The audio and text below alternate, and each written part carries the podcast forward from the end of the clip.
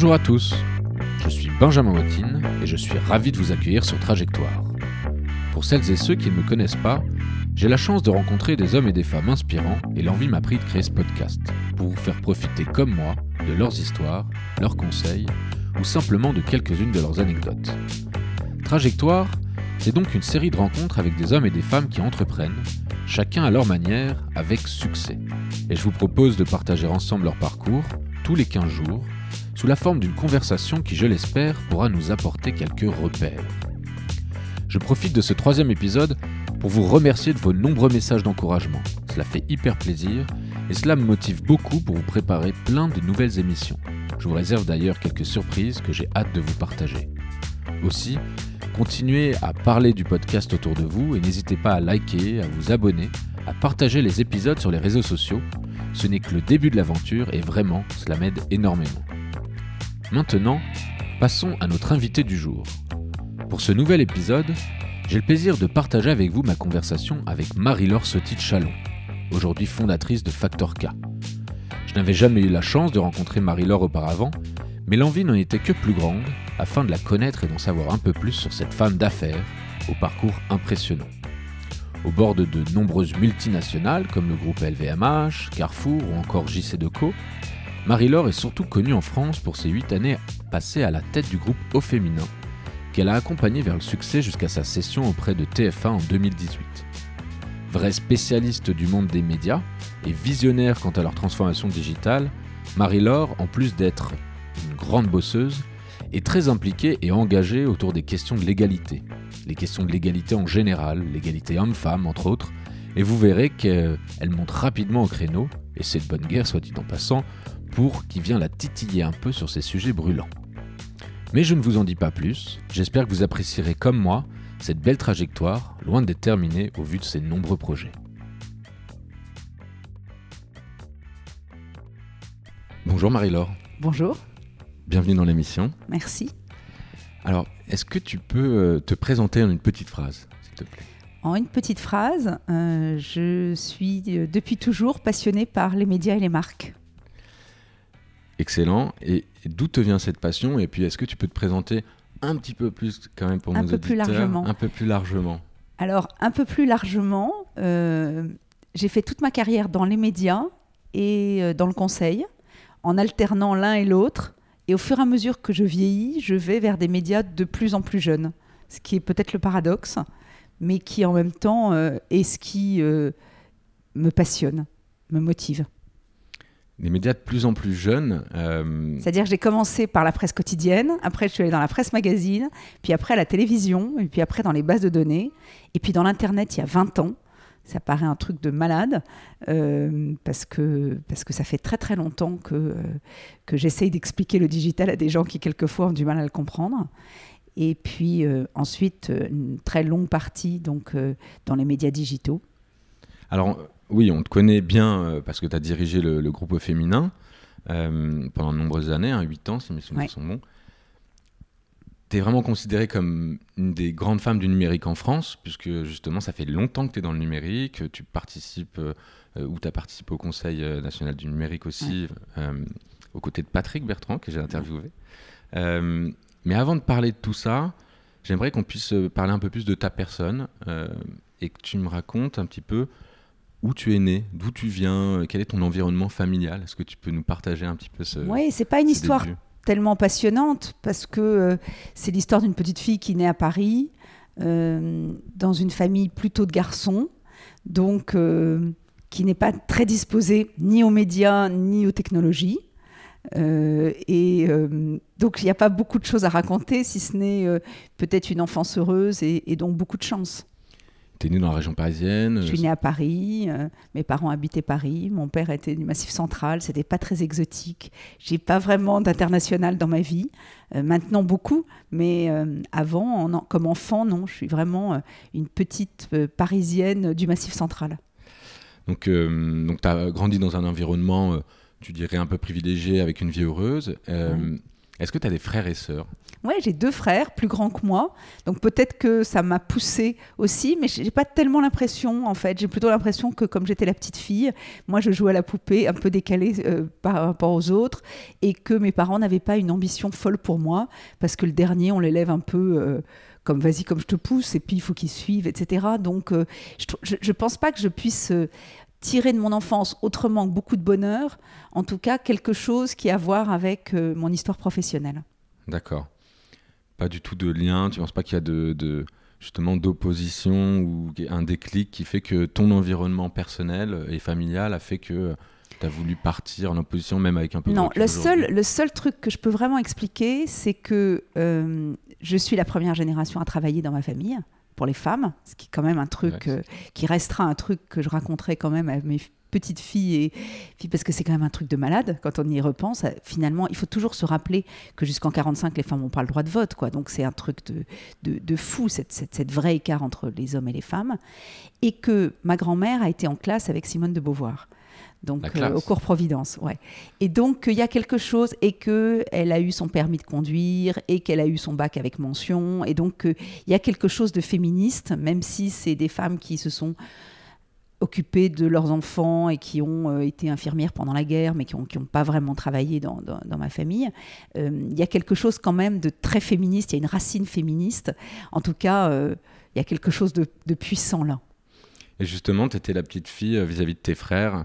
Un peu rebelle ou, ou tu restais... Non, non, j'étais la petite fille dominée. J'avais 7 ans et 10 ans d'écart, donc j'avais aucune force.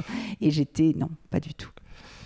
J'aimerais dire ça, j'aimerais refaire l'histoire, mais c'est pas possible. Est-ce que tu avais un, un rêve de petite fille? Euh, du type, euh, je sais pas, euh, beaucoup de garçons, et là je vais faire des stéréotypes et c'est très bien, va pouvoir en parler après, mais beaucoup de garçons veulent être astronautes, pilotes de chasse, j'en sais rien. Non, comme je te dis, je, je n'ai pas d'ambition professionnelle. A zéro ambition. J'ai zéro ambition. Je peux pas raconter une histoire maintenant, je peux pas me refabriquer. Non, j'ai zéro ambition. Je veux m'amuser, avoir des amis, et puis, et puis c'est tout. Ah, c'est vachement bien déjà. Bah Donc tu te fais beaucoup d'amis oui, j'ai envie d'être heureuse. Voilà, c'est ça ma motivation euh, dans, dans, la vie. Et tu, tu vas dans Et lutter contre la chasse, ouais, voilà. Lutter contre la chasse. Je me suis tout à fait reconnue dans le film de Guillaume et les garçons, où à un moment donné, dans le salon, les frères et le père arrivent de la chasse avec des animaux sanguinolents et tout ça. Moi, c'était cette ambiance-là un peu qu'il y avait chez moi. Et moi, je me suis toujours juré que je mangerais jamais un animal tué dans ces trucs-là, du gibier et tout ça. Voilà. Donc ça, c'est ça. Mais, mais moi, pendant ce temps-là, je joue à la poupée. D'accord. Et ton, lycée, tu vas où Mon lycée, c'est le lycée Molière, euh, qui est un lycée qui a beaucoup de filles. Il doit y avoir 70% de filles encore dans, cette époque-là. C'est un lycée euh, un peu de glandeur, c'est assez cool. Et encore une fois, j'étais toujours pas là que euh, j'ai une ambition phénoménale. Moi, je veux faire les trucs dans, dans, les milieux de classe. Et puis après, je fais mon droit. Et là, mon père, qui lui euh, a, passé son bac à 15 ans et a fait ses études pendant ce temps-là, parce que ses parents trouvaient que c'était inutile de faire des études, me dit euh, Pourquoi tu commences pas à travailler? Donc. et je, je, dis, mais j'aimerais quand même bien un peu faire mon droit. Il me dit, ouais, mais tu devrais travailler en même temps parce que ça, ça occupe pas. Et puis quand je décide ah que je vais faire Sciences Po, il me dit Tu es vraiment sûr, mais ça sert à rien, pourquoi tu fais ça Tu devrais travailler. Donc il n'y a, pas, y a, pas, y a pas vraiment d'ambition, euh, ni, professionnelle ni scolaire. Ah, Peut-être que c'est aussi ça le, la leçon à retenir de mes parents. Par exemple, le, le jour de, c'était une époque où Sciences Po était difficile, il y avait que 30% des gens qui passaient le, diplôme. Mes parents m'ont invité au resto, dans un super resto, et ils m'ont dit comme ça, ça te consolera si tu rates, et puis euh, ça le fêtera si, tu réussis. Ce qui était la preuve d'une confiance qui faisait qu'en même temps, on s'en foutait du résultat, ce qui était quand même un truc que, j'essaye de garder, par exemple. Ça, voilà, c'est un, enseignement que j'essaye de garder. Mais moi, chez moi, ni chez mes parents, ni dans mon entourage, il y a vraiment d'ambition pour moi. D'accord. Euh, mais, tu, mais tu ne le vis pas mal à l'époque. Non, parce que je suis pas du tout sûre que l'ambition soit un mot qui m'intéresse. D'ailleurs, on reparlera de l'ambition, mais l'ambition n'est pas un mot féminin.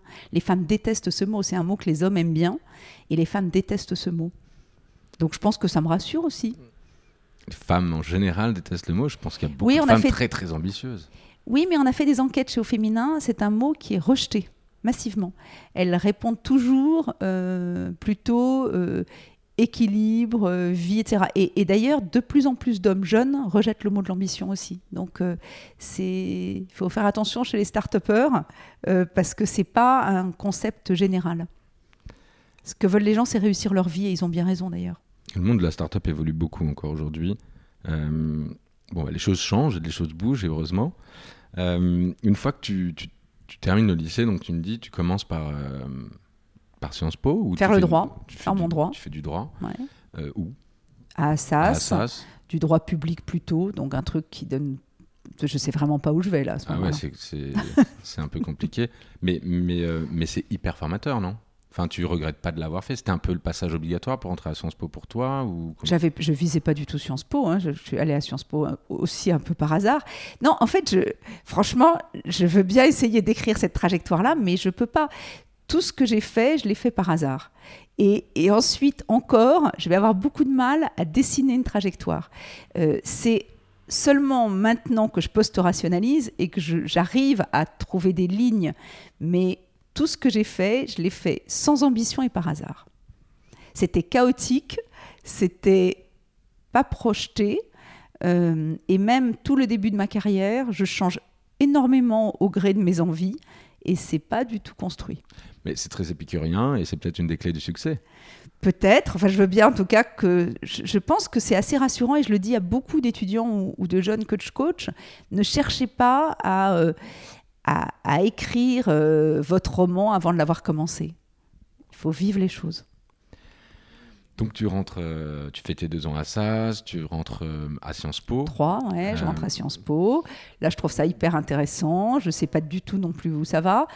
Et c'est là, je pense à Sciences Po, que je me dis que j'ai envie d'aller dans les médias. Euh, parce que je suis une, dévoreuse de presse à ce moment-là. Et à l'époque, à cette époque, Sciences Po, euh, c'est, enfin, comme son, moi je l'ai pas fait Sciences Po, euh, et, mais j'ai quelques amis, mais pas de la même époque. À l'époque, Sciences Po, c'était vraiment orienté sciences politiques. L'idée, les, débouchés de Sciences Po, c'était quoi? C'était plutôt la fonction publique. La fonction publique. Ouais. Alors, j'ai, quand même une, une, histoire sur Sciences Po qui est que mon grand-père, que j'adorais, était boursier à Sciences Po parce que son père était mort, donc euh, son père était conseiller d'État, donc c'était une famille qui avait été favorisée, mais à l'époque, il n'y avait pas de retraite, donc quand on mourait à 30 ans, on n'avait aucun argent, aucune retraite, rien, aucune assurance, rien. Donc il avait été en très grande difficulté toute sa vie, il était entré comme boursier à Sciences Po, il n'y en avait quasiment pas, et il me racontait toujours que Sciences Po était très euh, méprisant socialement, c'était un peu un truc de on les appelait les sciences poseurs. C'était un truc snob qui effectivement allait plutôt vers la fonction publique. Mais c'était en train de s'ouvrir et c'était en train de se transformer, de se rendre plus international euh, et d'aller plus vers les, secteurs économiques. Et au fond, euh, Sciences Po aura fait toutes les mutations de, son époque jusqu'à Richard Descoings qui l'aura totalement transformé. Et, donc, euh, pour moi, ça va être une de mes trajectoires les plus importantes, c'est d'être passé par Sciences Po. Et la chose assez drôle pour moi, c'est d'y être encore depuis 12 ans prof. Donc tu continues d'enseigner? Oui, je continue d'enseigner parce que justement, j'ai trouvé que euh, ce qui m'intéresse, c'est les mutations et que la mutation qu'avait faite Sciences Po entre ce que me racontait mon grand-père qui était boursier, euh, qui euh, souffrait un peu de, des discriminations et ce que c'est devenu comme ouverture à, à tous les jeunes, c'était ça qui m'a transformée. Et donc, mon grand-père est entré avec moi le jour de la rentrée. Euh, parce qu'il voulait me faire rentrer, c'est une espèce de rite de passage, et on est entrés tous les deux, alors que tous les jeunes entraient avec tous leurs copains. Moi, je suis entrée avec mon grand-père dans la péniche, et c'était hyper émouvant, donc c'est un moment très émouvant pour moi. Donc je pense que s'il doit y avoir un moment important, c'est celui-là. Merci de le partager. Euh, donc tu, fais bah, tes études supérieures à Sciences Po. Euh, c'était l'époque des promotions encore euh, là-bas. Oui, je suis d'ailleurs dans le, tout à fait dans le livre d'Ariane Chemin sur euh, la promotion. Et et y a des, c'est là que tu t'es, est-ce que c'est là que tu t'es fait, euh, on va dire, ton, ton premier réseau professionnel également, ou tu étais encore dans cet état d'esprit, bah, de toute façon, j'ai pas vraiment d'ambition, euh, Franchement, quand on a 20 ans, on cherche pas un réseau professionnel, on cherche des copains à faire la fête. ouais. Non, il, se trouve que certains sont devenus des copains, il se trouve que certains ont des réussites professionnelles et qu'un certain nombre sont allés dans les médias. Euh, mais, mais donc ça aide C'est quand même, c'est comme, c'est quand même un. Ça, crée booste un effet de intellectuellement levier, ça surtout. booste, ouais. Ça aide pas parce qu'on n'est jamais. Alors ce qu'il faut savoir, c'est qu'on n'est jamais aidé par son network. Mais bon, ça, on en revient, on reviendra là-dessus. Ça, c'est un sujet très intéressant que je serais ravi de discuter. non, je serais ravi vraiment de discuter.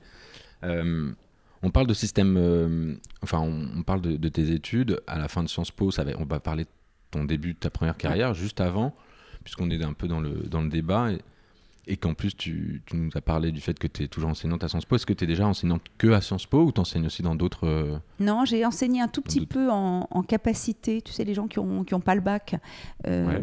en, en droit, parce que j'avais envie, de, de- au tout début de ma carrière professionnelle, de redonner un peu ce que j'avais reçu. Et puis c'était assez dur quand même, parce que c'était à 8 heures du mat, euh, que j'ai eu un bébé très vite, et que faire, du coup, ça, j'ai arrêté l'enseignement en droit. D'autant plus que comme c'était assez éloigné de ma matière, j'avais euh, vraiment, euh, c'était assez dur. Donc j'ai- c'était le samedi à 8 heures du mat, donc ça j'ai- arrêté. Au bout de deux ans, j'ai arrêté.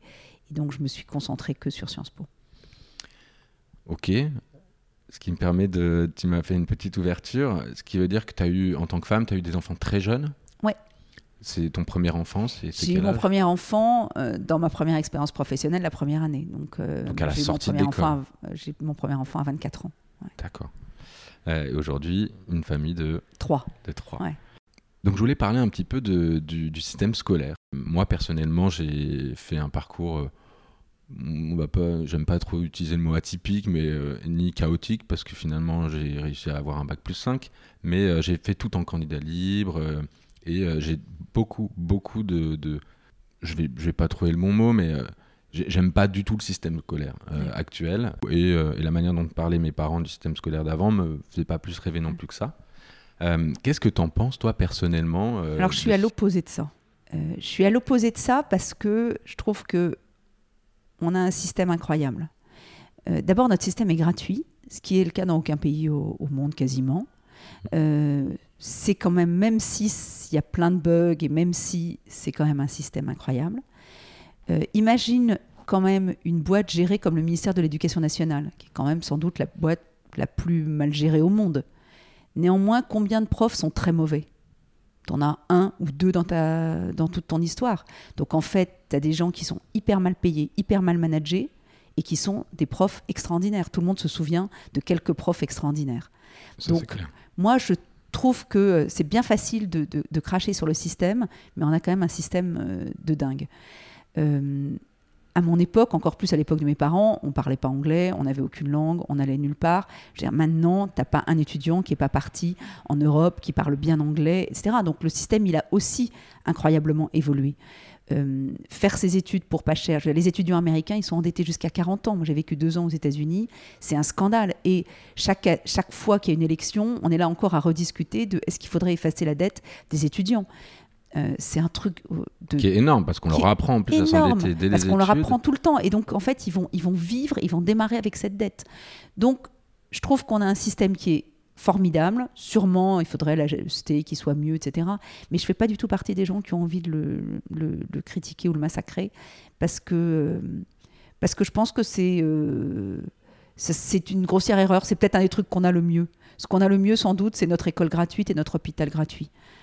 Mais est-ce que tu penses pas quand même qu'il est là-dessus évidemment je te rejoins et même pas que sur le système éducatif puisqu'on a quand même des sociétés euh, les bah, les plus attrayantes finalement euh, socialement parlant euh, au monde. Donc c'est plus le, j'ai l'impression moi et, mais je poserai la question à la jeunesse aussi bah, que c'est un peu en décrépitude quand même. Et, et tu parlais de cette belle boîte qui est extrêmement mal gérée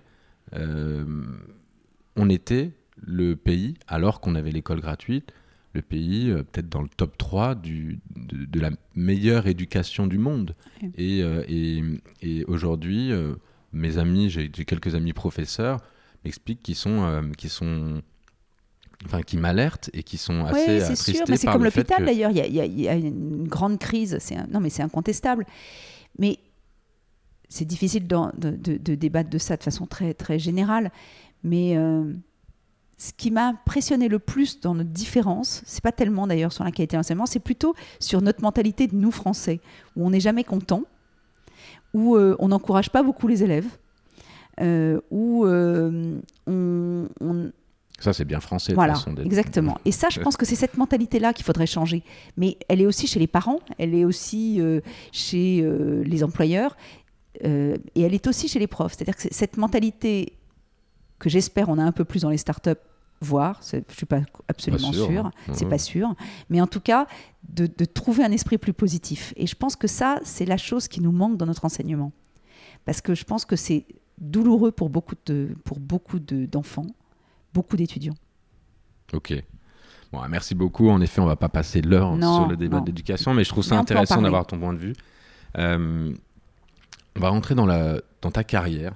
Euh, premier job, bah, vu que tu n'avais pas spécialement d'ambition, et parce que c'est quelque chose dont il faut que tu me parles, hein, cette Ah ouais. histoire d'ambition, euh, tu, tu- tu me racontais euh, pendant nos échanges que bah, tu es entré dans un, dans un groupe de presse. Euh, comment ça se passe? Pourquoi tu entres là-dedans J'ai aucune entrée, je connais personne, et c'est un monde qui est clairement les médias dans les années de- où je sors de Sciences Po, qui est assez fermé et un peu de l'entre-soi. Euh, je pense que c'était assez malin rétrospectivement parce que souvent les mondes de l'entre-soi sont des mondes qui sont en décrépitude et donc des jeunes qui y arrivent euh, un peu euh, diplômés ont finalement des boosters, enfin des grosses accélérations grâce à ça. Mais ça évidemment je le sais pas au moment où je veux le faire. Moi c'est juste le sujet qui m'intéresse. Le seul job que je trouve, c'est un job payé la moitié du SMIC, ce qui pour un Sciences Po est, est nul. Donc tous Oui, mes copains me disent que c'est plus que nul. Euh, dans un truc où je travaille en gros un peu quand je veux, ça s'appelle Atlas Eco. Ça fait euh, l'histoire du PNB des régions. Euh, Enfin, c'est et, des pays, il y a un lectorat, je ne sais même pas qu'il y a un lectorat. J'écris sous mon nom de femme mariée, euh, parce que je me suis mariée entre-temps. Euh, je vends la pub sous mon nom de jeune fille. Le truc est, est- est- est merdique, euh, totalement familial. Ils ont tous des noms différents, mais en fait, je me rends compte que c'est la même famille. Je suis la seule à être étrangère à la famille. Et, et donc, il n'y a pas beaucoup d'avenir à ce truc-là. Sauf que euh, je vais découvrir, et donc ça c'est un peu l'histoire que j'ai- déjà racontée, mais c'est un peu l'histoire de Barbe Bleue, qui a un petit escalier, et que le soir il y a des jeunes qui arrivent avec des gros sacs à dos et qui montent euh, par l'escalier. Et je demande ce que c'est, et on me dit non, non, rien, c'est une autre activité. Donc euh, voilà, moi j'aime les contes de fées, donc je pousse la porte forcément un jour, je peux pas m'en empêcher. Et là, je vois des mecs derrière des espèces de. Je, je- saurais après que c'est des ordinateurs, parce qu'à l'époque, euh, je ne sais pas très bien ce que c'est. Et euh, en fait, euh, notre titre de presse, effectivement, ne vend rien. Il sert juste à avoir un numéro de commission paritaire et donc d'avoir un site Minitel, qui est évidemment un site de cul. Donc c'est et, donc ces ces, euh, gros euh, jeunes mecs euh, baraqués font semblant d'être Anna 21 ans euh, gros sein etc et à parler à, des mecs pour et ça fait énormément d'argent et c'est ça le business model de du titre de presse dans lequel je suis. Et je pense que ça c'est peut-être ça qui va être mon, mon, mon levier pour me dire ah bon d'abord finalement je comprends tout alors qu'avant je comprenais pas euh, et que ça faisait six mois que j'étais dans ce truc en me disant mais qui peut acheter ce machin? Comment c'est possible? Combien de numéros on vend? Euh, comment, comment ça marche? Et je pense que ça va être mon levier pour décider finalement que je vais pas être journaliste, que je vais pas seulement vendre de la pub, mais je vais être dans le business des médias. Je vais travailler sur ce sujet, d'essayer de comprendre ce que c'est que trouver son business model, sa monétisation, et qu'il y a des biais qui sont différents. Et je me dis rétrospectivement qu'on est en 86 et que c'est peut-être là que je comprends ce que va être euh, aussi le digital. D'accord, donc c'est quand même à ce moment-là le déclic, mais, mais quand, tu, quand tu te rends compte de cette. euh, Moi, je me dis qu'il faut que je me barre assez vite. Ouais, tu t'en tu, vas au bout de combien de temps Ah, Je m'en vais très très vite. Trois mois plus tard, je suis partie euh, et, euh, et, et je rentre à Libération, qui est le, le journal de mes rêves. Donc tu décides de te barrer bien rapidement, mais bon, il y en a quand même qui ont fait fortune, hein, dans, enfin pas Dans quand le même, Minitel, dans- dans oui, mais là, je vois Minitel. pas moi comment le faire. Je- là, il aurait fallu que j'ai un esprit entrepreneur, mais j'ai pas un esprit entrepreneurial du tout à ce stade, pas du tout. D'accord, donc, Puis J'ai tout à apprendre, j'ai rien, je comprends rien, quoi. Enfin, ouais, parce que là, t'as quoi T'as je me suis formée en rien, j'ai moins d'un an de- d'expérience. ouais, t'as moins de 25 ans là. Ouais. Donc tu décides de. Mais t'as quand même des, des enfants élevés en plus 24. pendant ce temps-là. Ouais, j'ai un petit garçon. T'as un petit garçon. Euh, c'est quoi de cette. euh, comment t'as. Parce que moi, je suis en plein dedans euh, avec ma femme, là. Et comment t'as vécu le travail, la vie de famille, et en plus euh, assez jeune Ouais, je pense que justement, c'est parce qu'on était très jeunes, euh, qu'on avait 24 et 25 ans, qu'on s'est posé aucune question.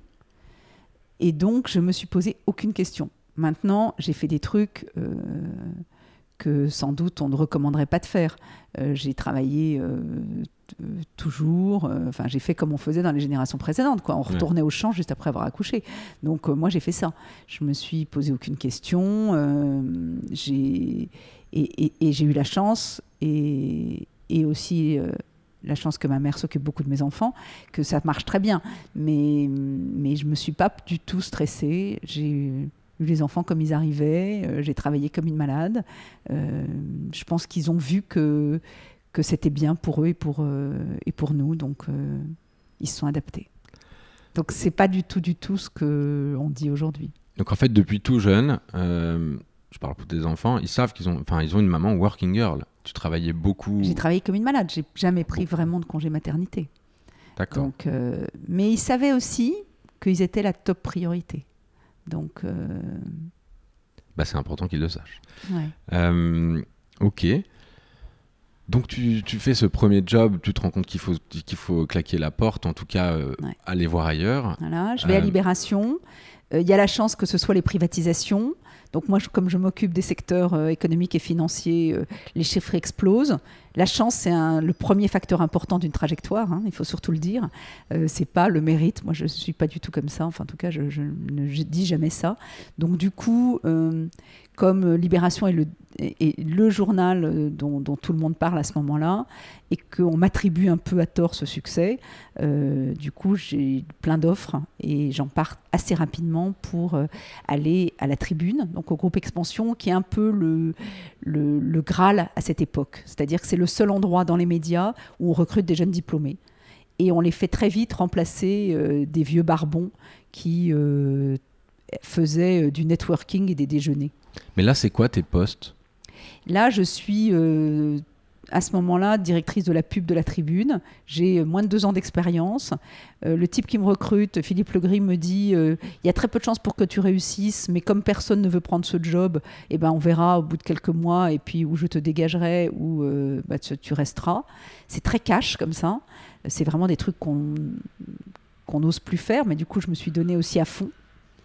Et donc, euh, et, je pense que c'est aussi un moment où il y a beaucoup d'opportunités dans les médias. Les médias sont en train d'exploser et donc tout est plus facile. C'est pour ça que je disais que la chance et choisir le secteur où tout à coup il va y avoir de la place pour les jeunes est un moment important. C'est pour moi les deux facteurs essentiels. C'est aller vers un secteur où il va y avoir de la place pour les jeunes et, et essayer de saisir sa chance. Voilà, est-ce que tu fais partie de ceux qui pensent quand même que la chance, elle se, elle se crée, elle se provoque, ou euh, vraiment il faut croire en sa bonne étoile également Plutôt croire en sa bonne étoile sans trop Non, la je crois qu'il faut, il faut croire en sa bonne étoile et il faut au moment clé ne pas hésiter. Voilà, c'est ça ce que je dirais.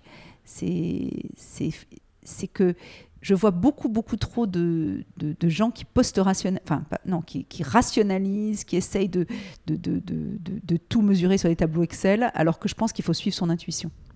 L'intuition, c'est important, mais ça, c'est justement un peu féminin, non? Euh, C'est un peu. Bah, J'espère pas, parce que c'est inquiétant. Si c'est si c'est féminin, non. Je pense que c'est c'est- c'est- c'est donné à tout le monde, l'intuition. Non, mais C'est juste qu'il faut l'écouter. Tu disais tout à l'heure que euh, l'ambition, c'était pas très féminin, et, et j'avais envie de, de J'ai voir pas si du par tout dit ça en fait. J'ai dit que les femmes n'aimaient pas l'ambition. Voilà. Le mot ambition.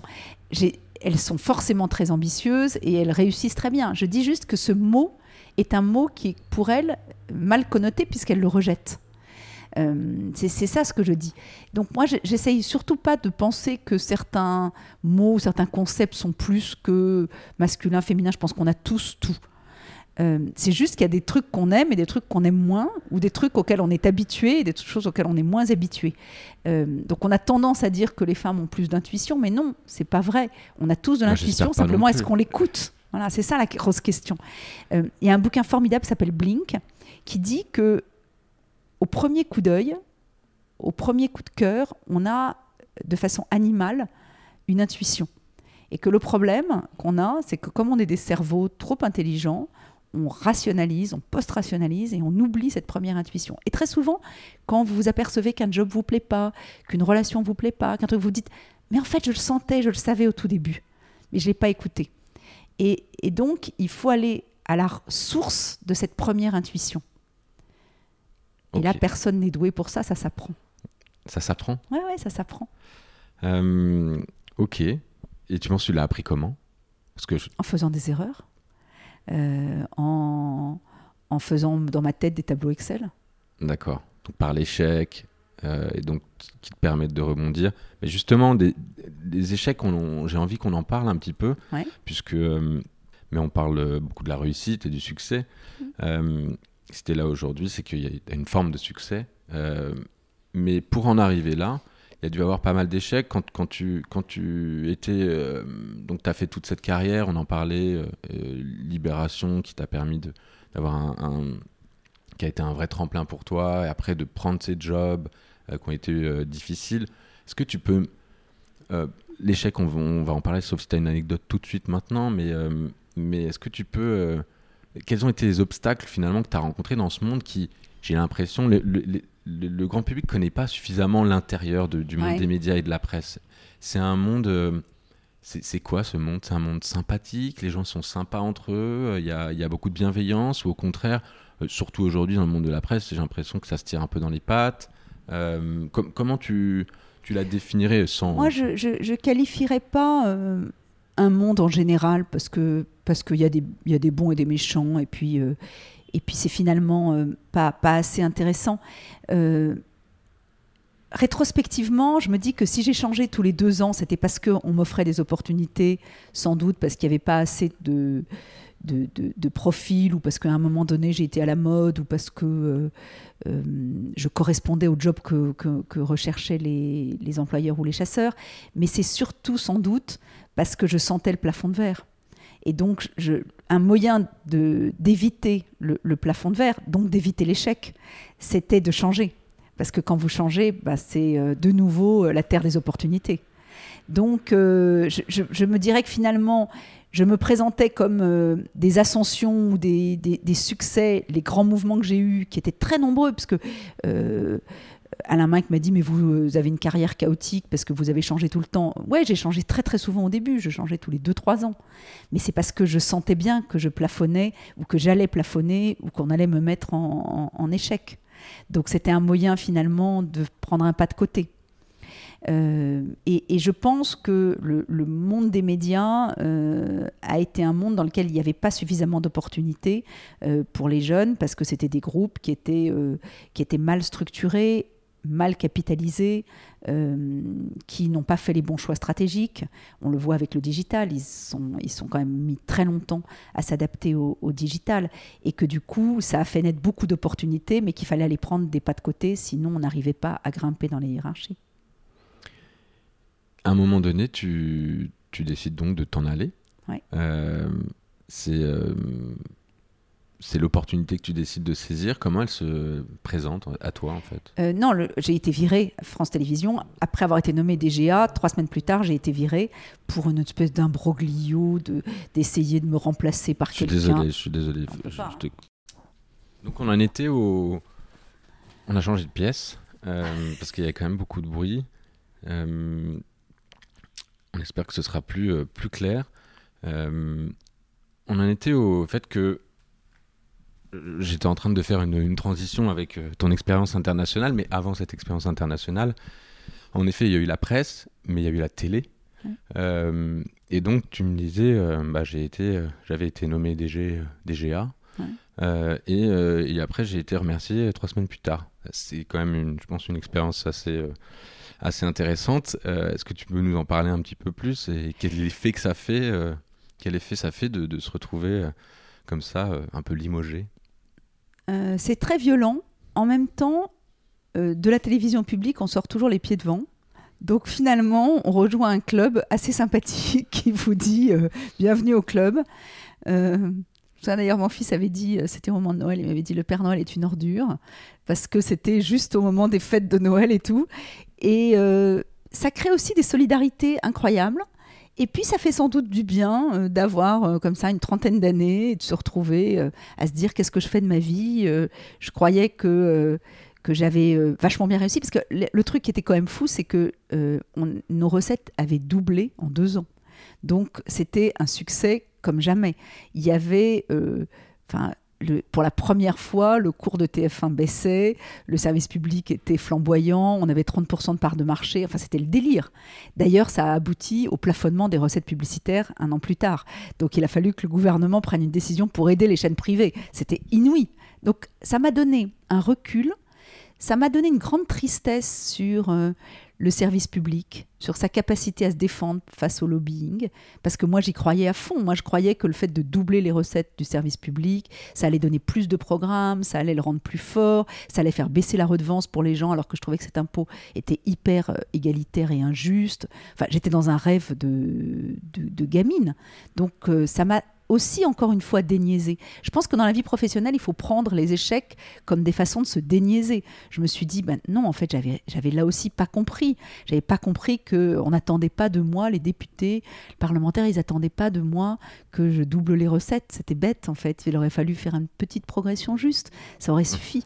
Donc, euh, donc j'en ai tiré, en fait, un, beaucoup d'enseignements. Je me suis dit, je peux pas faire mieux dans le secteur des médias. Donc maintenant, il faut que j'apprenne un métier euh, différent. Et j'ai décidé à ce moment-là de rentrer dans un groupe de communication internationale en me disant finalement ce qui me manque, c'est l'apprentissage vraiment d'un métier. Euh, et, donc d'arrêter ce, commercial euh, de, médias. Et donc je suis entrée chez Aegis. Et ça, ça a été très dur de recommencer à faire un métier. Mais, mais j'ai trouvé ça formidable. Et ce métier chez, euh, chez Edgy, ça veut dire quoi? Tu, tu vous prenez vos valises, euh, vous partez euh, Là, là c'est vraiment, j'arrive pour diriger Cara Prospective, qui est la plus petite agence du groupe, mais qui a la chance incroyable d'avoir que des clients techno, enfin essentiellement des clients techno, pas que, parce qu'au contraire, on en avait plein d'autres, mais, mais qui a Microsoft, qui a Toshiba, qui a Canon, et eux vont m'expliquer dans les années 90 ce que c'est que, que l'Internet. Donc là, ça va beaucoup, beaucoup m'aider pour la suite. Et, et du coup, il faut apprendre à les conseiller dans leur stratégie et, c'est là que je vais commencer à expliquer euh, au secteur de la musique, par exemple, je me souviens que sans doute le but n'est pas de continuer à mettre des scotch sur les CD pour pas qu'ils soient volés, mais de se préparer à ce que Napster vous pique, euh, vous vole, mais par en haut et pas par euh, en bas. Et ils l'ont entendu? Pas du tout. Il me disait continue à nous acheter des spots télé, t'inquiète, ça va être un truc de geek. donc pas du tout. Mais ça, ça m'a aussi beaucoup apporté. Mais alors partir comme ça, euh, j'imagine encore une fois, euh, euh, jeune, encore jeune, mère de famille, tes enfants te suivent ou pas? Alors ça c'est après parce que là je suis chez Gis à Paris ah, et je vais y passer, ouais, je vais y passer je ne sais pas, six ans. et puis c'est ensuite qu'on a la possibilité de partir aux US, que là je décide de, de suivre donc mon mari avec les enfants. Je ne sais pas du tout ce que je vais faire comme job. Je donne ma démission. Et là, je me dis, non, c'est pas possible. Je ne peux pas être housewife. Hein, c'est pas possible. Et donc, je retrouve un job euh, dans la minute, puisqu'en fait, ouais, mais par chance, hein, encore une fois, c'est la chance, c'est qu'on arrive huit jours avant l'effondrement des tours du World Trade Center. À ce moment-là, on a deux possibilités, quoi, ou repartir ou décider de rester. Et il y a pas mal de managers à New York qui disent never again et qui s'en vont. Il y a beaucoup de boîtes qui collapsent euh, et, le, patron de, de Net Creation qui est euh, une filiale de Consodata, une boîte que je connais, se barre en Alabama en disant euh, je m'en vais. La boîte baisse de 50% et euh, le, du coup le, patron européen cherche à recruter quelqu'un et il me recrute à ce moment-là. D'accord. Donc là, ça va être un job hyper dur, avec que des restructurations, avec l'éclatement de la bulle. Donc hyper, hyper dur. Je veux dire que ce soit, c'est pas bienvenu aux États-Unis. C'est le job le plus dur de toute ma vie. Ouais, et puis dans un, contexte un peu particulier. Ouais, on se rend compte que quand on parle anglais aussi euh, dans un groupe international, euh, c'est cool, mais quand on parle anglais et qu'on est la seule européen, c'est hyper dur. Euh, oui, je me suis retrouvé dans cette situation d'être le seul français dans une société américaine, et, et c'est vrai que c'est pas pareil, et que et que on est content d'avoir eu un peu d'expérience et d'avoir de parler un petit peu anglais, mais on n'est quand même pas américain. Ouais. Bon, cette expérience, ça, ça, devient un succès chez Consodata ou c'est vraiment... Je dirais pas ça, non. Je dirais que j'ai été c'était le moment où j'étais le plus mauvais manager. Euh, c'est euh, hyper dur, la boîte est revenue à l'équilibre, mais c'est hyper dur de trouver des clients, d'être dans la story, de, de, comprendre en fait. Je, non, je, pense que franchement, ça, il faut pas trop se raconter d'histoire sur ce genre de truc. Les copains que j'avais étaient plutôt dans des groupes euh, étrangers, etc. Mais moi, j'étais la seule à piloter une filiale totalement américaine. C'était dur. Et c'était dur aussi parce que les bases de données, euh, à cette époque-là, euh, Ça sont- n'avait pas le vent en poupe, quoi. Non, du tout. C'était encore un peu, 2001, c'était pas le bon time to market. pas- ouais. Euh, mais là, tu penses qu'en tant que justement que dirigeante, euh, quand tu dis c'est un échec, c'est euh, c'est un échec parce que t'es pas dans ton environnement euh, habituel, propice, euh, parce Oui. que c'est nouveau, ou c'est vraiment le business qui fait que. Non, je pense que le business d'abord me passionne pas, les bases de données, et puis que on, on est dans un moment très difficile de l'éclatement de la bulle, mais il faut savoir aussi se, se replier et rentrer dans sa coquille dans ces moments-là. Donc, je trouve que que apprendre euh, les moments d'euphorie et de croissance c'est vachement important, mais apprendre les moments de récession c'est aussi c'est aussi très important. Et puis ça permet ensuite, ça va me servir comme manager à euh, je, je n'aime pas beaucoup les analogies de bateau parce que je suis un peu le mal de mer, mais euh, à, à apprendre à, à piloter par tous les vents. D'accord. Euh, Et ça, c'est utile d'apprendre à piloter par tous les vents. Parce que tu as vécu quelques tempêtes?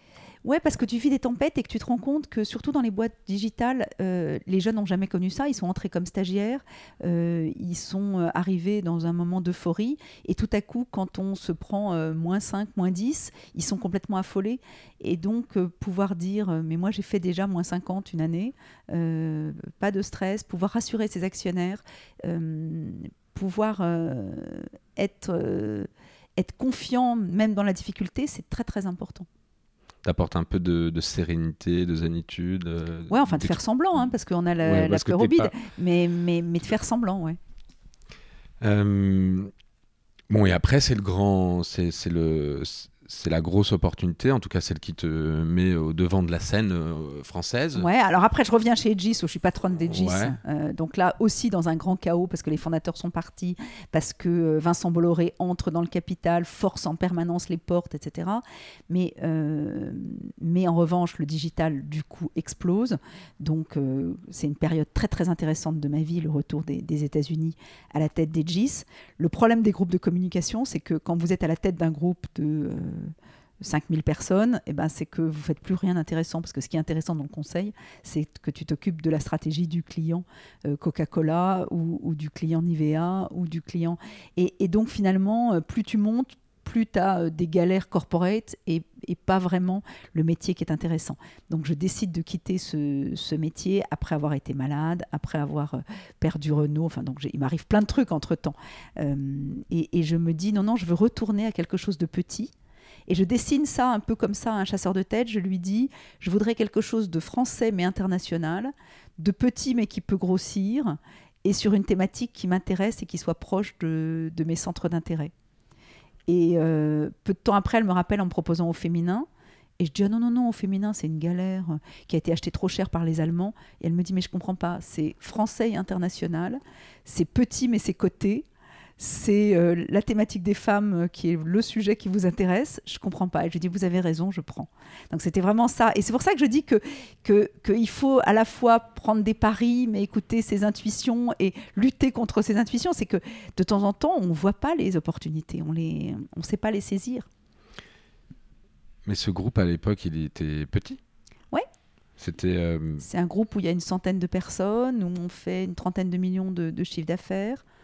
Euh, et c'est un groupe qui a été racheté par Axel Springer trop cher.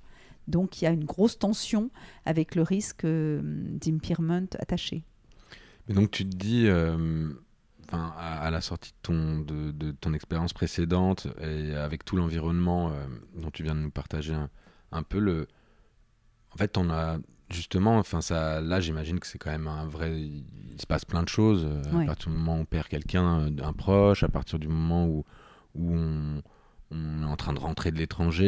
euh, Ouais. que- c'est, euh, est-ce que tu remets pas aussi tout en question? Oui, mais c'est aussi Parce parce, que que, j'ai pas, peur de ça. euh. J'ai pas peur de ça parce que je l'ai fait plein de fois en fait. C'est-à-dire que aussi, je pense que on a plus peur de quitter un truc dans lequel on est bien, dans lequel on a tous ses amis, dans lequel on a un salaire confortable aussi, parce que à chaque fois qu'on fait des changements, plus, enfin deux voire trois fois, j'ai baissé ma rémunération de 50%. Donc, euh, il y, a une part de, très gros paris dedans. J'ai l'impression que tu es habitué, toi, à baisser ton, à, présenter de baisser ton salaire et en fait de, oui, si tu peux gagner bien plus ensuite parce que c'est ça qui est marrant si, tu as confiance si tu as confiance en toi et que tu te dis que l'autre aura confiance en toi aussi euh, ça donne confiance aux actionnaires évidemment de, de, faire ça donc euh, et, finalement euh, c'est évidemment incroyablement profitable donc donc je pense que j'ai pas peur parce que je l'ai fait plein de fois. Au fond, on a, on a même décrit un peu, sans doute trop longuement, ce, mon, parcours que j'appelle chaotique. C'est j'ai déjà fait beaucoup de trucs. Donc j'ai pas peur à ce moment-là. Euh, non, j'ai vraiment pas peur au moment où je, prends la présidence du féminin. Et, et justement, on, en arrive à, donc à, au féminin. Tu, prends la tête d'au féminin, petit groupe, dont tu, quand même côté. Euh, l'objectif de départ, c'est quoi quand on te donne euh, les clés d'une boîte comme ça, euh, en tant que dirigeante? L'objectif d'Andreas Wille, c'est d'éviter l'impairment. Ils ont acheté trop cher et donc il faut qu'ils justifient cette acquisition. Donc il faut augmenter très vite les revenus, mais malheureusement aussi la profitabilité, puisque euh, on est coté et donc les actionnaires minoritaires ne le comprendraient pas. Et ça, ça va être en fait, moi, j'aime bien euh, quand on a une problématique, et, je trouve que c'est important quand on est euh, à la tête d'un groupe, c'est finalement de, mettre le problème au milieu de la table et de se dire comment on fait pour le, le contourner. Nous, notre problème, c'était ça. Il fallait qu'on augmente très vite les revenus, mais comme on était coté, qu'on garde la profitabilité. Donc il fallait trouver très vite les leviers. Euh, on avait du cash, on pouvait faire des acquisitions. Donc il a fallu faire beaucoup d'acquisitions, évidemment des acquisitions profitables. Et ça, ça a été le, succès de cette équipe, c'est que on n'a raté aucune de nos acquisitions. On les a au contraire très bien intégrées en gardant les fondateurs euh, et on a cru dans tous les pays dans lesquels on voulait croire. C'est vrai que vous avez une, très très belle stratégie de croissance externe. Vous avez vraiment, en tout cas, de, de par ton, pendant ton, ton mandat, si on peut ouais. Mais on avait réussi ça aussi chez Aegis. C'est-à-dire qu'on avait réussi à créer les conditions d'intégration. Donc ça, ça ne me faisait pas peur, alors que pour les trois quarts des boîtes, ça se passe très mal. Mais quand tu dis on, ça veut dire que c'est quand même un petit peu euh, une de tes recettes du succès, ça, non? Oui, je pense. la, croissance externe, l'acquisition, euh, l'innovation. Comment Mais Parce que euh, d'abord, il y a l'intuition de, réussir à, trouver les boîtes qui vont bien se, se pluguer à l'intérieur de, de, ce qu'on achète. Et ensuite, il y a cette idée permanente de ne pas vouloir les diriger, mais de vouloir les laisser mener leur barque. Et de se dire, euh, on va créer un, un, groupe dans lequel chacun va avoir son moteur intérieur très très fort pour développer son business en ayant une totale autonomie. Ce qui qui, fait foirer la plupart des acquisitions, c'est que on leur impose des guidelines, on leur impose des process, on leur impose de se mettre sur SAP. Enfin, on, impose des trucs à des groupes qui leur coupent complètement les ailes. Tu as vécu des gros foirages, justement, d'acquisition euh? Non, nous, notre force a été qu'on a réussi 100%. C'est-à-dire que que ce soit Onmeda, que ce soit NetMoms, que ce soit Livingly, que ce soit My Little Paris, etc., on les a tous réussis. En Ouais, euh, donc ça, c'est la, la, la, chance euh, ou, notre, notre force. Un petit peu de savoir-faire quand même. Ouais, je pense. Je pense que là, il y avait du savoir-faire. Et, et, aussi, du coup, ça crée chez énormément de boîtes l'envie de nous rejoindre. Donc, du coup, en plus, c'est doublement profitable. Eh oui, puisque tu. Vous avez un track record, et donc tout le monde se dit, euh, il, faut, il faut les rejoindre. Moi, je trouve ça. Enfin, ça m'intéresse beaucoup le monde de l'acquisition et de la croissance externe, surtout dans le monde des startups où j'ai l'impression il y a un truc qui doit se passer demain, surtout avec ces startups euh, toutes euh, plus financées les unes que les autres, qui savent pas vraiment se retrouver et qui en vrai, euh, il y en a énormément qui, dont le chiffre d'affaires n'est pas du tout au rendez-vous, mais qui ont des équipes hyper solides, hyper dynamiques et qui devraient plutôt s'associer très rapidement, essayer de trouver des, des, liens. Je pense qu'il y, y, a un marché pour ça, ou en tout cas, il, y a il faut qu'il se passe quelque chose dans ce monde-là. Ouais, mais quand tu dis qu'il faut qu'on qu'il faut qu'il se passe quelque chose. Le problème, c'est que moi, j'ai jamais fait une acquisition sur la base d'une boîte qui était euh, surévaluée. Ah, L'énorme problème, c'est voilà, c'est qu'ils sont tous surévalués. Et donc, je passe mon temps d'ailleurs à aller expliquer que euh, je déteste les valos. Euh, moi, ce que j'aime, c'est euh, des fondateurs qui ont mis leur argent et qui ont réussi à être profitables et qui ont envie de rester. Et ça, c'est presque très très rare C'est de la trouver condition. ça. Ouais, c'est finalement. la condition d'une d'une acquisition réussie. Si vous avez une très forte valo et des gens qui veulent partir, vous êtes sûr que ça va foirer. Ouais. C'est sûr, jamais vous arriverez à les rentabiliser. Ouais, on, me- on- on parlait d'anecdotes où, euh, où finalement, euh, même quand le fondateur euh, s'engageait à rester trois ans dans la boîte, en fait, au bout d'un an et demi, il partait. Il s'en euh, fout parce qu'il aime pas, parce qu'en fait, c'est plus son affaire. Et pour que ça reste son affaire, il faut qu'il ait de, toujours les mains libres. Et c'est comme ça que ça marche.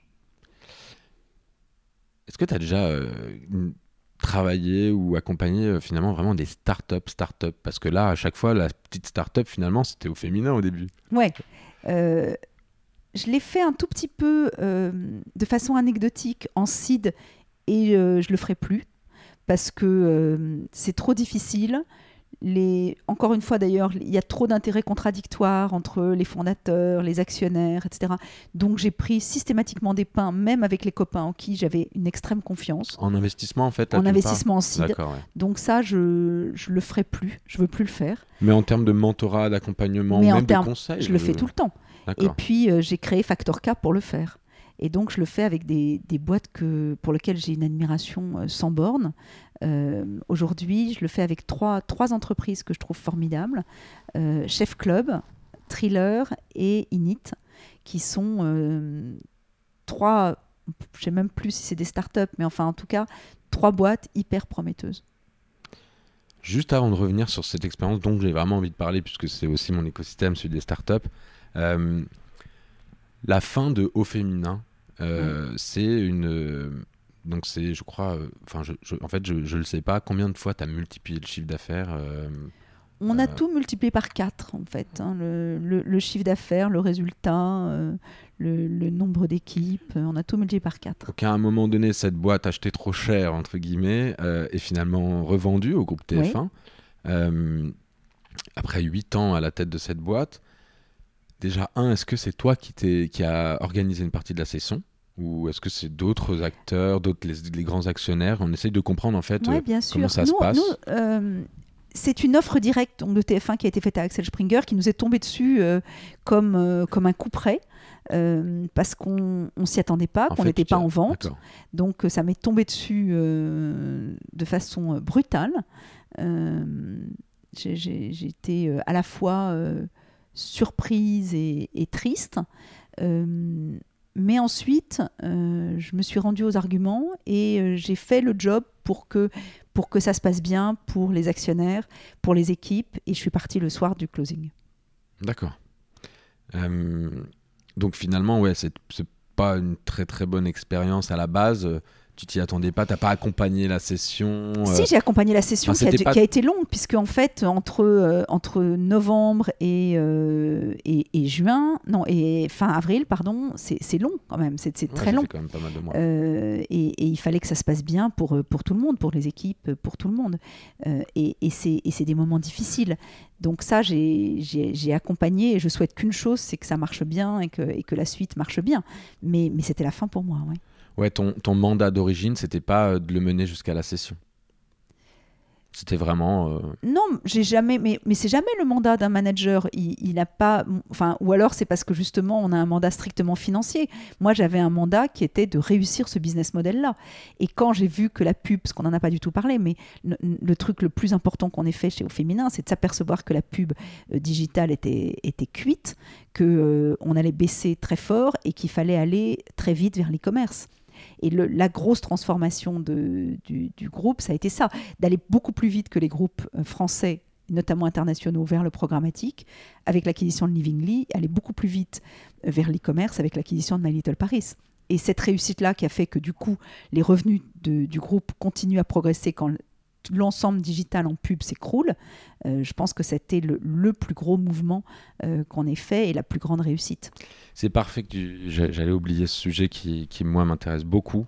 Euh, donc, tu me permets de rebondir sur, les, sur la monétisation d'un média, globalement. Aujourd'hui, l'industrie et, est quand même se porte pas hyper bien. elle se porte très bien parce qu'il y a beaucoup de clics. Elle, elle a enfin réussi à se retourner, d'être beaucoup plus numérique et de trouver des modèles économiques. Aujourd'hui, ça paraît évident, enfin moi ça me paraît évident, que c'est pas, c'est pas par le biais du contenu et de me faire payer un abonnement qui va évidemment, ça, c'est une source de revenus. Hein. Mais euh, quand, euh, je sais pas, euh, les échos, le monde me demandent de payer un abonnement premium, je le fais, je peux faire partie de cette catégorie, mais ils ont une, ils ont une telle base de, lectorat, de qualité, une telle base de, de, finalement, un, un, auditoire important que je trouve qu'ils ne le monétisent pas suffisamment dans des business qui sont connexes, qui n'ont rien à voir. Mais euh, c'est marrant que tu dis ça parce que, euh, comme moi j'étais au groupe Expansion qui n'existe plus, euh, il y a 20 ans, Jean-Louis Servan-Schreiber, il avait inventé tout ça. C'est-à-dire qu'il y avait des bouquins, des séminaires, des agendas, des voyages, des trucs. Enfin, il y avait un millier de trucs pour rentabiliser une base de données qui s'appelait les cadres à l'époque, maintenant ça n'existe plus, les CSP+, mais on avait déjà tout inventé. Le problème, c'est que visiblement, ces groupes se sont assis sur leur confort et ont oublié tout ça, parce que c'est évident qu'il fallait chercher plein de sources de business différents. Ça paraissait aller de soi. On voyait bien que la pub allait être captée par des inventaires énormes, notamment de Facebook, qui capte aujourd'hui euh, avec Google 90% de la croissance euh, digitale, 90% dans certains pays. Donc, euh, ça paraissait vraiment un truc évident. Je ne sais pas pourquoi, sans doute parce que les managers euh, étaient euh, fatigués ou n'avaient pas assez de, de trésorerie, étaient, étaient, étaient short hein, aussi. Il faut savoir, prendre, ces risques-là. Euh, mais, mais oui, c'est évident. Il y avait des moyens et il y en aura. Et d'ailleurs, il va naître tout le temps des nouveaux médias. C'est pour ça que mon cours s'appelle Les médias mutants. C'est que la vraie question, c'est en permanence aller chercher la mutation de son modèle. Et justement, euh, aujourd'hui, tu interviens donc dans un cours sur ce, sur ce thème.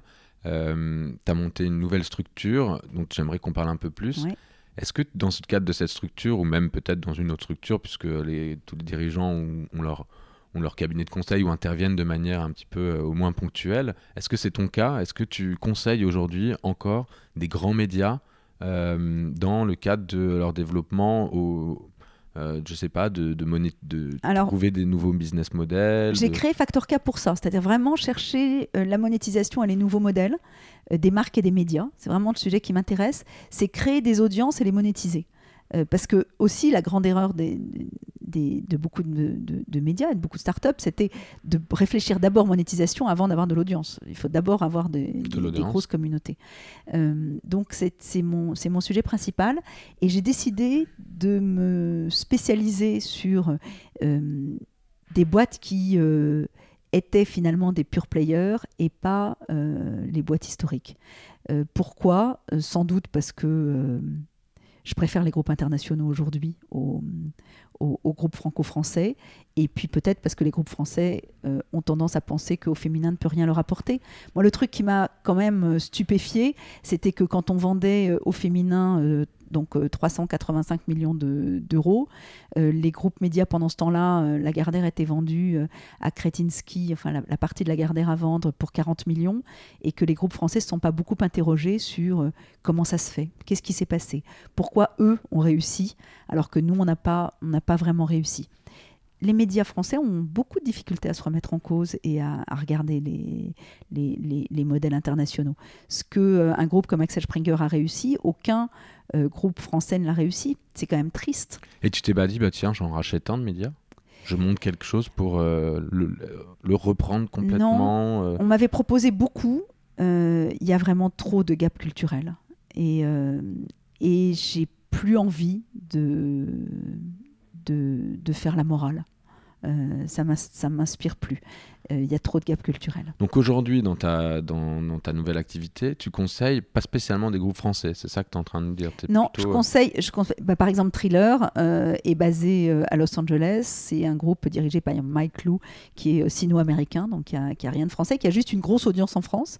Et, donc, ce qui m'intéresse, c'est justement de voir sa croissance, là récemment au UK, qui est, qui est phénoménale, bientôt en Asie. Donc je trouve que c'est ça qui est intéressant. Init, qui est, qui est dirigé donc euh, par euh, Eugenio Mainviel, c'est euh, l'ancien patron de Nestlé en France, mais il est mexicain et il est basé en Californie aussi, et il veut révolutionner euh, donc le, le secteur du, du food aussi, et notamment l'alimentation, l'alimentation saine. Chef Club, la France est, est importante parce que les trois fondateurs sont français basés en France, mais sur les 1,5 milliard et demi de vidéos vues qu'ils font par mois, il y a une partie internationale dans demi. 50 pays qui est démentielle.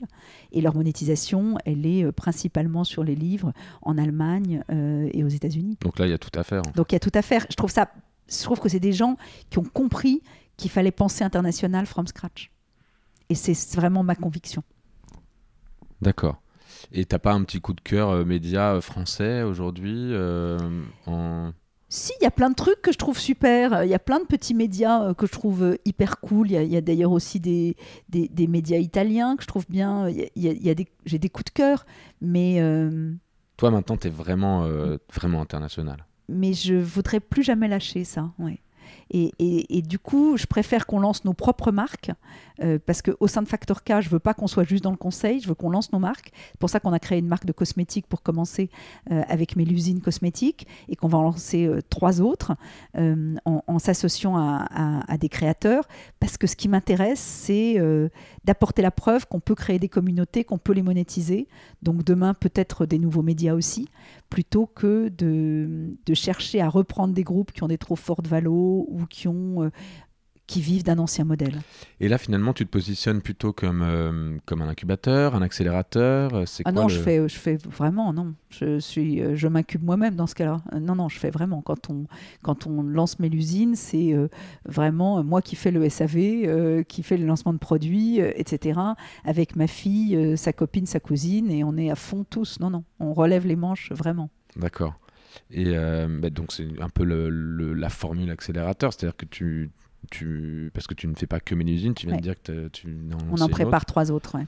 Mais ça sera euh, une histoire de famille. euh, Ouais, ou je voudrais que ça reste vraiment euh, énergie a pris 10% de, de, de Factor K euh, parce que ça intéressait votre crew de, de, de suivre notre aventure, mais euh, je veux qu'on garde 90% parce que on va peut-être en- venir discuter un peu de ça, mais j'ai donc testé beaucoup de modèles, un grand groupe international, des groupes familiaux, des groupes cotés, des trucs où, on, où on possède tout et, et ce qui m'intéresse le plus aujourd'hui, c'est euh, c'est c'est d'être dans un groupe familial. D'être dans un groupe familial. Ouais. Euh, pourquoi? Pour la transmission Pour euh, Non, le... pas du tout. Enfin, vraiment pas. Je pour pouvoir décider très très vite. Le truc que j'ai trouvé extraordinaire de toutes ces dernières années, peut-être de ces, de ces 15-20 dernières années, c'est chez Gis parce que j'avais la confiance euh, de, Jerry Bullman, chez euh, Au Féminin parce que j'avais la confiance d'Axel Springer, de décider en deux minutes. Euh, c'est fou la quantité de, groupes qui décident lentement ou qui prennent des mauvaises décisions parce parce qu'ils ont des tiraillements dans leurs actionnaires ou dans leurs équipes. Euh, et, et je suis absolument convaincue que la vitesse est, est l'élément clé. Il y a la vitesse euh, de il y a la prise de décision et puis il y a la vitesse d'exécution Ouais. aussi. Euh, Aujourd'hui, c'est es vraiment beaucoup plus en mode start-up avec ta fille. Ouais. Euh, Mais c'est ça qui nous fait réussir. C'est-à-dire que quand, quand, par exemple, on, vend, là, on va avoir vendu cette année 400 000 pièces euh, à Birchbox, euh, ils me disent en rigolant que c'est parce que, en fait, au moment où, entre le moment où ils me font la proposition et le moment où je dis oui, il passe une minute. C'est-à-dire que plus personne fait ça. Quand je vais dans des groupes euh, comme L'Oréal, Bayersdorf, Unilever, etc., ils me demandent de réfléchir pendant euh, euh, trois mois. Au bout de trois mois, je dois leur envoyer un PowerPoint. Là, ils me feront revenir trois fois. Euh, Je suis même pas sûre que je vais gagner 20K. Et à la fin, ils me rechallenge avec 12 agences. Mais je, leur dis en rigolant, mais ça m'intéresse pas. C'est-à-dire que même venir chez vous, euh, c'est déjà du temps perdu. C'est devenu des gros process. La personne précédente que je venais d'interviewer, qui est Josiane euh, Dodon-Vincent, qui a bossé longtemps pour L'Oréal, elle est, euh, elle, elle, elle est partie de chez L'Oréal à cause de ses process et Mais a ils créé ses fous. boîtes de cosmétiques. Ils sont évidemment, ils sont sortis. devenus fous. Et hum, ça reste une très très belle boîte. On va pas aller. euh, Mais c'est magnifique, mais, mais ils ne se rendent pas compte de ce qu'ils perdent. Et d'ailleurs, c'est assez marrant parce que les managers, eux, ont envie de prendre les décisions rapides. Simplement, ils peuvent plus. La, la machine est devenue infernale. Et aussi parce qu'il y a des grosses équipes procurement, qu'il Bah faut oui. tout rechallenger, etc. Nous, on prend nos décisions d'investissement en, en deux minutes. Et ça, c'est ce qui te plaît. C'est pas ce qui me plaît, c'est ce qui est efficace. quelquefois, j'aimerais bien moi aussi qu'on réfléchisse pendant des heures, mais ce qui est efficace, c'est pas ça. C'est de prendre les décisions et si on se trompe, de les corriger. Oui, mais c'est quand même pas les mêmes. euh, Enfin, tu l'as dit dans ton parcours là, c'est intéressant puisque euh, on, on part, t'as vraiment, finalement, t'as fait le chemin inverse euh, et, j'ai quand même encore envie de savoir vraiment pourquoi. Pour, t'as fait le chemin inverse en, étant à la tête de très grands, en tout cas, à travers des très grands groupes, puis un petit peu moins gros, mais quand même gros, euh, en étant euh, toujours euh, dans ces organes de, de diri- de direction en me disant que l'entrepreneuriat à la base c'était pas spécialement ton truc finalement aujourd'hui c'est complètement ton truc.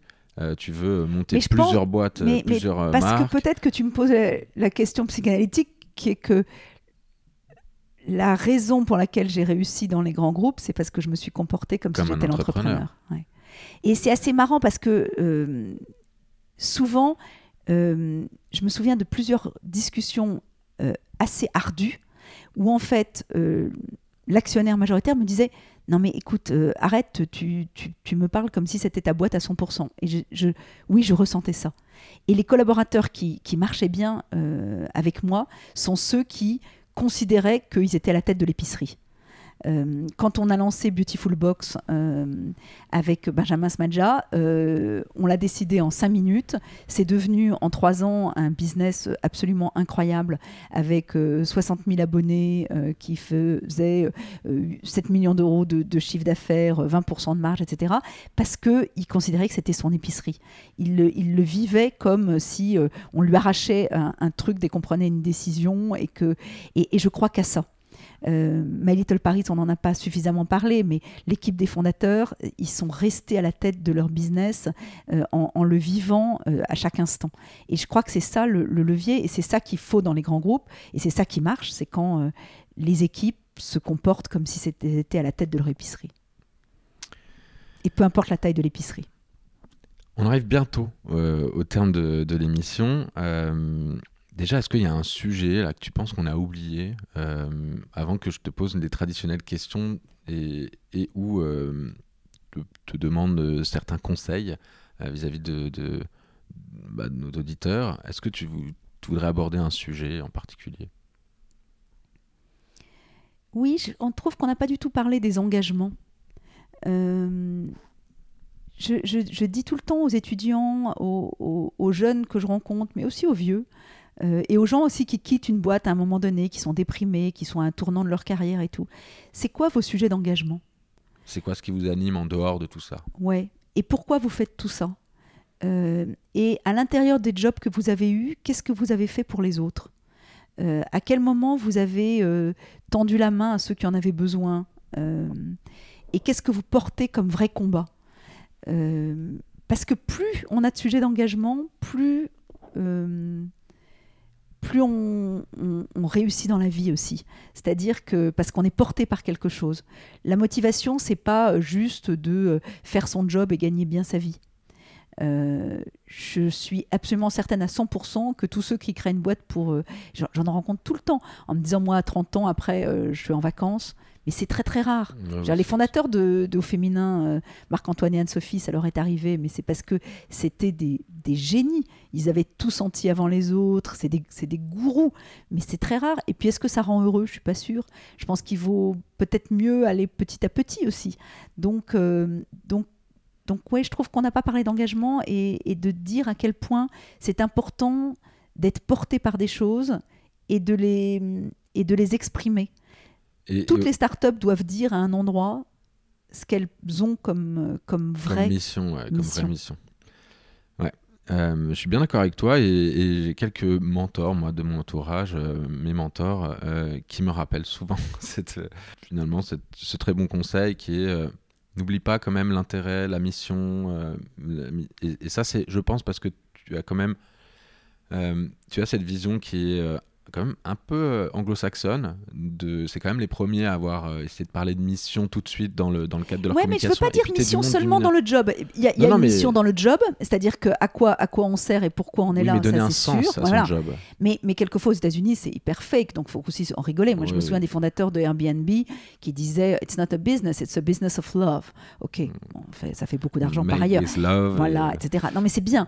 Mais, mais bon, ce, que, ce que je veux dire, c'est des engagements à côté les engagements euh, à côté qui peuvent être, comme tu as parlé de l'éducation, qui peuvent être euh, s'occuper. Euh, hier, je voyais des, gens qui sont, qui sont portés par créer des structures sur le handicap lourd.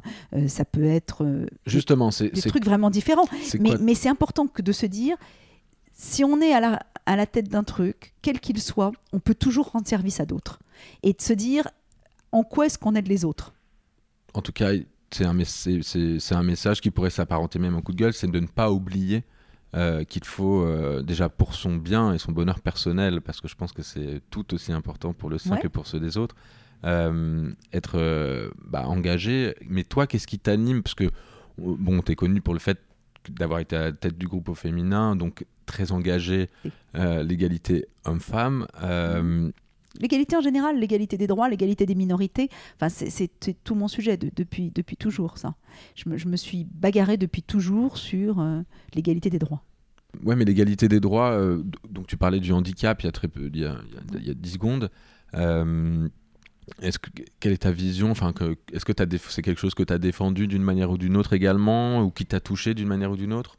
Oui, enfin, là, c'est un truc à, part dont je n'ai pas forcément envie de parler, mais on a, on créé une petite fondation familiale pour euh, aider spécifiquement et, financer des projets euh, sur euh, l'éducation des droits à l'éducation, l'égalité des droits sur les minorités visibles. C'est quand même un énorme sujet en France depuis longtemps. J'ai fait partie de, de, de, groupes de travail depuis bien, bien longtemps sur ces sujets-là.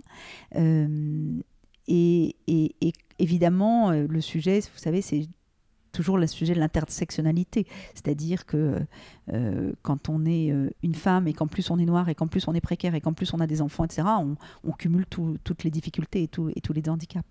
Donc, euh, donc tout ce qu'on peut faire sur ces sujets-là et toutes les associations qu'on peut aider.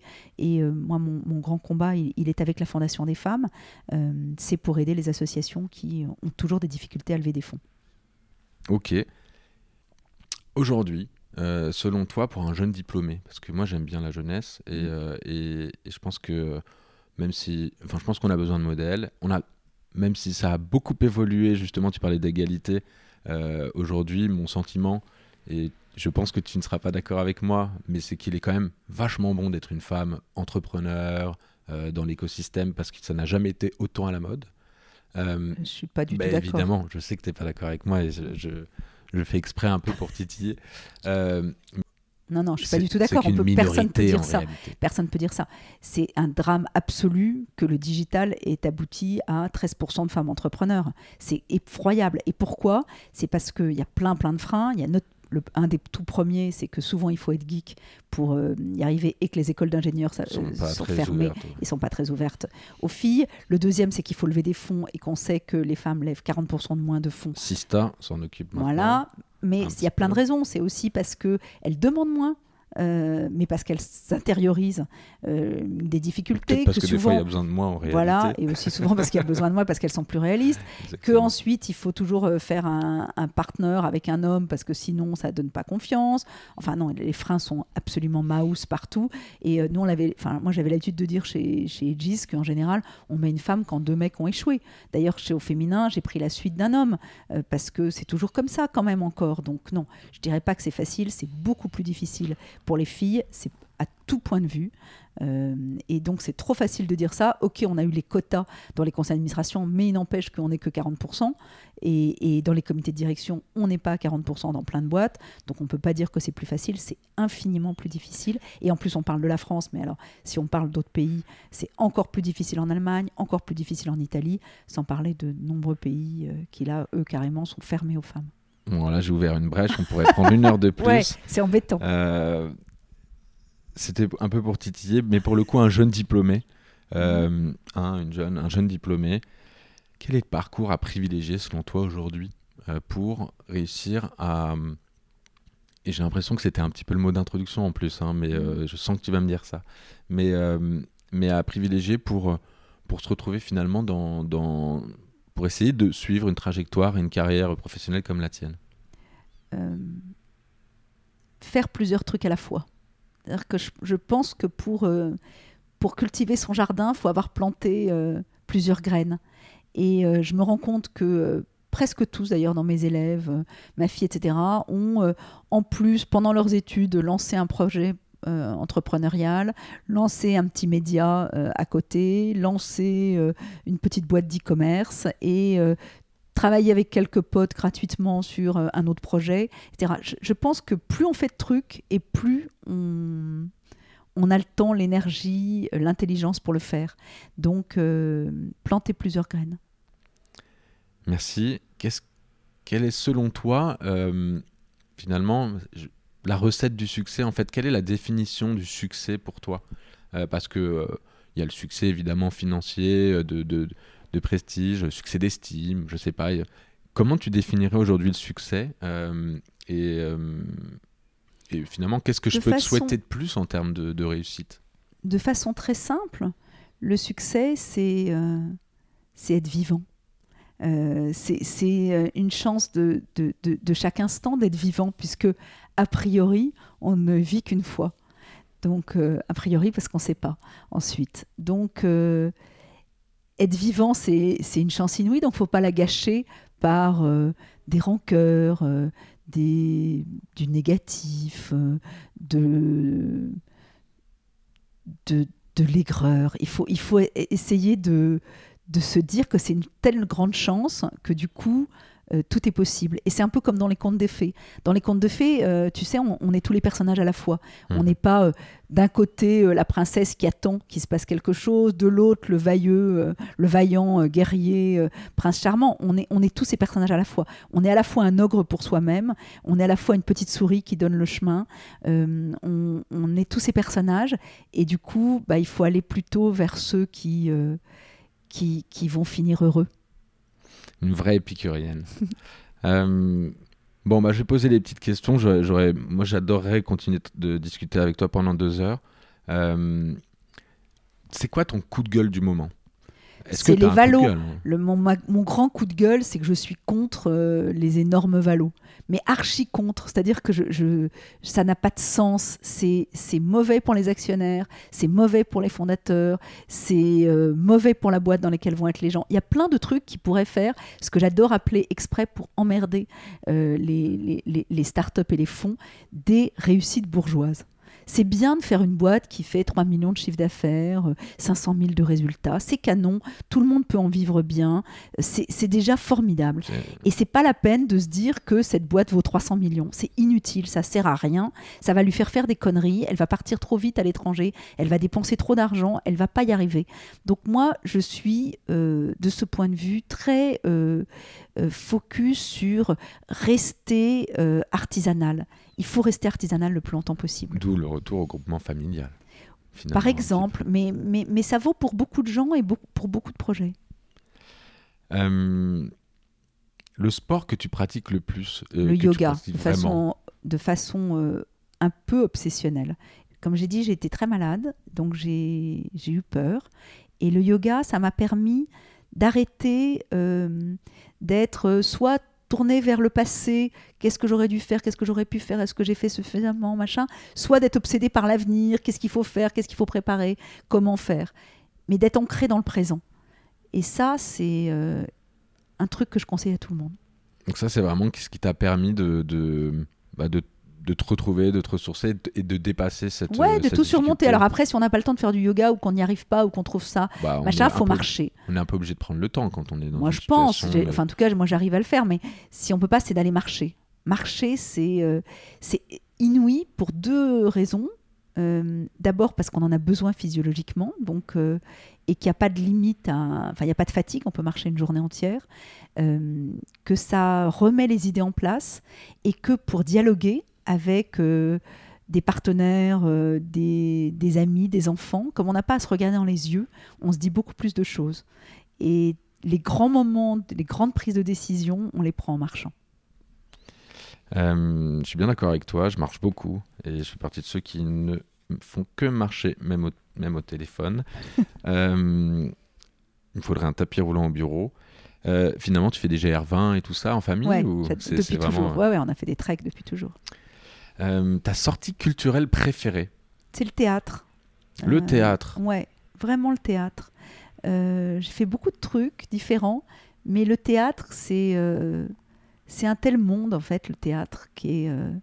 c'est c'est mille mondes à la fois. Donc, t'as ça- as eu une expérience de, de comédienne non, ou- j'ai pas eu. J'aurais peut-être j'aurais aimé. Peut-être ça aurait été un rêve d'enfant d'ailleurs ça. Euh, mais euh, mais là par exemple, euh, j'ai été voir euh, Épidore. euh, J'ai été voir la comédie française Electre à Épidore. Donc dans ce théâtre antique, voir les, les comédiens de la comédie française invoquer Zeus en regardant les étoiles, c'est un truc de c'est un truc de fou. Donc t'es plutôt théâtre classique? Tu, mais ouais, tout mais théâtre, pas forcément tu- dans tous les théâtres. Je, je- je suis dingue de théâtre. Euh, une pièce à me recommander, c'est celle que tu viens de nous citer, Épidore Ah ou- ouais, Ivo Vanov, c'est quand même incroyable, ouais. euh, et Michalik, euh, tous, tous ces acteurs pas de- très- de théâtre non, moderne. euh, ce- c'est pas pour moi le théâtre moderne celui-là. Euh, tout le monde a été très très passionné par euh, par Michalik. Je trouve ça sympa, mais non, ça m'intéresse moins que euh, que, que Joël Pomera, qui me paraît un, un- un génie Ouais. absolu par ah exemple. oui. Euh, au théâtre de la Porte Saint-Martin. Ouais, formidable. Autre question, une bonne adresse ou une bonne trouvaille à me refiler Il y a, y a un petit resto qui était près de, de- d'eau féminin qui s'appelle Salatine, qui est un resto tenu par un jeune chef israélien qui euh, a un petit côté euh, kebab à déjeuner, mais qui le soir fait, fait des petits tapas. Tout petit, il doit y avoir une vingtaine de couverts et c'est formidable. Et c'est euh, autant pour déjeuner que pour dîner ou c'est plutôt un c'est vraiment génial. Ok. Bah, merci beaucoup. Et enfin, euh, last but not least, euh, dans ton entourage, euh, proche ou moins proche, qui me recommanderais-tu d'interviewer pour ce podcast? Fanny Péchioda, elle déteste les interviews, mais c'est pas pour ça que je le donne, c'est surtout parce que c'est une femme exceptionnelle. Que tu connais personnellement oui, c'est la fondatrice de My Little Paris et on a beaucoup travaillé ensemble. Ouais. Et ses projets nouveaux sont formidables aussi. Excellent. Bah écoute, merci beaucoup. Merci à toi. Et puis j'espère à très bientôt. J'espère aussi. Merci. Merci infiniment pour votre écoute et bravo d'avoir tenu jusqu'ici. Si cet épisode vous a plu, eh bien parlez-en autour de vous. Pour m'aider à faire décoller cette belle aventure, vous pouvez partager mes posts ou cet épisode sur vos réseaux sociaux et cela m'aide énormément. Si vous le souhaitez, vous pouvez également mettre un commentaire d'encouragement ainsi qu'une note 5 étoiles sur iTunes. Cela prend moins de 2 minutes et c'est très important pour la diffusion de ce podcast. Pour ceux qui écouteraient cet épisode par le biais d'autres plateformes, eh bien vous pouvez me faire parvenir vos messages euh, par mail sur benjamin@trajectoire avec un s.io ainsi que sur l'ensemble des réseaux sociaux, mon pseudo est Bewatine. Encore merci pour votre soutien et je vous donne rendez-vous dans 15 jours pour un nouvel épisode de Trajectoire.